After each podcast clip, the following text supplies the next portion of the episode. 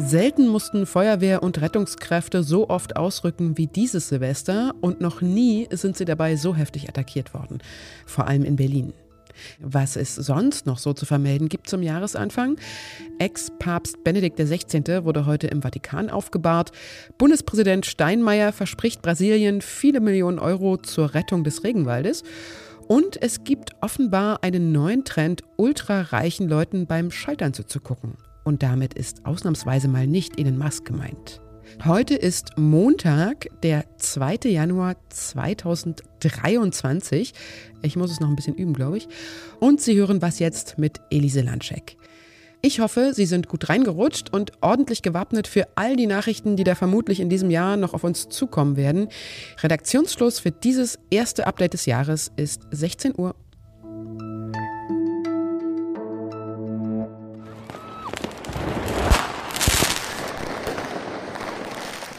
Ich war zu Silvester nicht in Berlin, wo ich normalerweise wohne, und bin ehrlich gesagt ziemlich froh darüber. Die Fernsehbilder aus manchen Berliner Stadtteilen sind wirklich gruselig. Vermummte beschießen Passantinnen und Passanten gezielt mit Silvesterraketen, Balkons und Autos brennen und vor allem werden auch Feuerwehrleute und Sanitäter, die den Menschen helfen wollen, mit verschiedenster Pyrotechnik angegriffen. Man sieht zum Beispiel, wie ein Polizist von einem explodierenden Böller am Kopf getroffen wird, zertrümmerte Frontscheiben von Einsatzwagen, absolut entfesselte Gewalt. Allein in Berlin sind 33 Einsatzkräfte verletzt worden, aber auch andere Großstädte wie Hamburg oder München vermeldeten wieder Angriffe auf Helferinnen und Helfer. Innenministerin Nancy Faeser hat heute reagiert und empfindliche Strafen für die Täter gefordert, also zum Beispiel lange Gefängnisstrafen und hohe Geldbußen. Sie will das Strafmaß aber an sich nicht verschärfen. Das geltende Strafrecht reiche hier schon aus, sagt Faeser. Aber helfen harte Strafen dagegen, solche Gewaltausbrüche zu verhindern? Ich spreche darüber jetzt mit Martin Machowetz. Er ist Zeitredakteur und schreibt gerade in einem Artikel über die Gewaltausbrüche. Hallo Martin. Hallo, grüß dich. Polizei und Feuerwehr sagen ja, diese Gewaltübergriffe kennen sie schon aus früheren Silvesternächten. Dieses Jahr war es aber besonders heftig. Lässt sich das erklären, warum das so ist?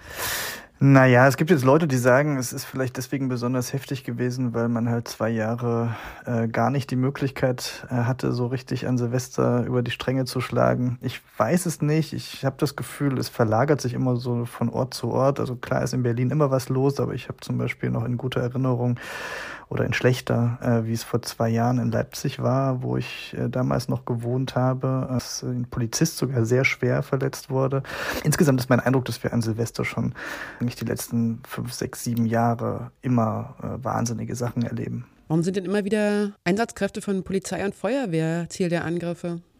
Naja, da gibt es auch verschiedene Thesen. Ich kann mir schon vorstellen, dass es halt was damit zu tun hat, dass viele Menschen, auch die, die es nicht so gut mit unserer Demokratie meinen, Polizei und Feuerwehr halt als Vertreter des Staates betrachten. Und wenn man sich mit dem Staat anlegen will, wenn man zeigen will, dass einem die Straße gehört, wenn man zeigen will, dass man sich äh, an Regeln nicht hält und dass man verschiedene Prinzipien unseres Zusammenlebens ablehnt, dann sind halt Polizei und Feuerwehr und natürlich in allererster Linie die Polizei ein Ziel. Es gelingt diesen Leuten ja auch, auch so im Laufe einer Nacht zumindest äh, manchmal den Eindruck zu erwecken, als äh, hätten sie irgendwie das Gewaltmonopol in der Hand. Jetzt wird ja wie in den Jahren vor Corona auch schon wieder über ein Böllerverbot diskutiert. Gewerkschaften von Polizei und Feuerwehr sprechen sich sehr klar dafür aus. Was glaubst du, würde das denn helfen? Also ich glaube halt, dass das Problem ein bisschen tiefer sitzt. Manchmal sind es Linksextreme, manchmal sind es eher Leute aus dem rechten Spektrum, manchmal äh, sind, es, sind es Leute, die äh, in, in Stadtvierteln wie Neukölln mit einem hohen Migrationsanteil leben. Ähm, es, es sind ja ganz, ganz verschiedene äh, Gruppen und ganz, ganz verschiedene Leute, was sie oft eint, zumindest in dieser Nacht, ist, dass sie irgendwie versuchen, gegen dieses System zu kämpfen und dem irgendwie eins auszuwischen. Äh, und deswegen glaube ich, da ist auch mehr als Böllern. Ja, es ist einfach ein, äh, es ist ja eine sehr gewaltsame, sehr brutale Sache, die wir da erlebt haben. Und ob da jetzt ein Böllerverbot das ändert, weiß ich nicht so richtig. Gleichwohl kann ich jetzt irgendwie diesem, diesem allgemeinen Verdruss am Böllern was abgewinnen und äh, denke, man sollte zumindest darüber diskutieren, ob man das nicht stärker reglementieren kann. Und wie sinnvoll ist es, dass man jetzt sagt, ja, die Täter, die werden natürlich sehr hart bestraft, wie Nancy Faeser es jetzt gesagt hat? Ja, klar. Ich fand jetzt richtig, dass Nancy Faeser nicht gleich wieder eine Verschärfung von Strafrecht und von, von der Rechtslage gefordert hat, sondern dass sie sagte, das reicht aus. Das glaube ich auch. Äh, man muss halt schneller durchgreifen, härter durchgreifen. Die Urteile müssen schnell kommen. Aber nochmal, ich glaube, in der Nacht selbst ist dann schon äh, das meiste verloren. Ja, man muss eigentlich präventiv arbeiten. Das muss eigentlich vorher gelöst werden. Aber der Rechtsstaat muss jetzt schon auch zeigen, dass er sich wehren kann. Ich danke dir, Martin, und frohes Neues. Danke dir, Elise. Ciao. Vor zwei Tagen ist der ehemalige Papst Benedikt XVI. mit 95 Jahren gestorben. Und wer sich heute noch mal quasi persönlich von ihm verabschieden will, der kann sich in die sehr lange Schlange vor dem Petersdom im Vatikan einreihen. Dort liegt er aufgebahrt in vollem Ornat. Mehr als 30.000 Gläubige werden von den Sicherheitsbehörden erwartet. Manche hatten sich sogar schon um Mitternacht angestellt, um die Ersten zu sein. Benedikt XVI. war gebürtiger Bayer und von 2005 bis 2013 Oberhaupt der Katholiken. Und er hatte Zeit seines Lebens den Ruf, ein konservativer Hardliner zu sein. Der amtierende Papst Franziskus würdigte ihn gestern als Geschenk Gottes und einen treuen Diener der Kirche. per il dono di questo fedele servitore del Vangelo della Chiesa. Die Deutsche Bischofskonferenz lobte Papst Benedikt XVI. nochmal als großen Theologen und betonte vor allem beim Thema sexueller Missbrauch in Kirchenkreisen habe Papst Benedikt darauf gedrängt, das Leid der Opfer wahrzunehmen. Vertreter von Opferverbänden kritisierten hingegen, dass er eben nicht genügend Reformen angestoßen und viel zu wenig bei der Aufklärung von sexuellem Missbrauch getan habe. Am Donnerstag gibt es für Benedikt XVI. auf dem Petersplatz noch einen Trauergottesdienst und danach wird er in der Krypta des Petersdoms beigesetzt. 35 Millionen Euro haben Bundespräsident Frank-Walter Steinmeier und Bundesumweltministerin Steffi Lemke bei ihrem Besuch in Brasilien der brasilianischen Regierung versprochen.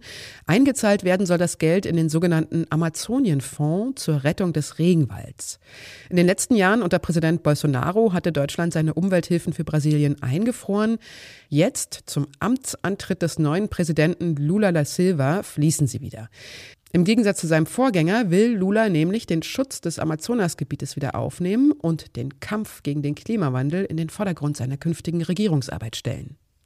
Auf der Klimakonferenz im November hatte er gesagt, es gäbe keine Klimasicherheit in der Welt ohne ein geschütztes Amazonasgebiet. Was noch? To love. To love. To love.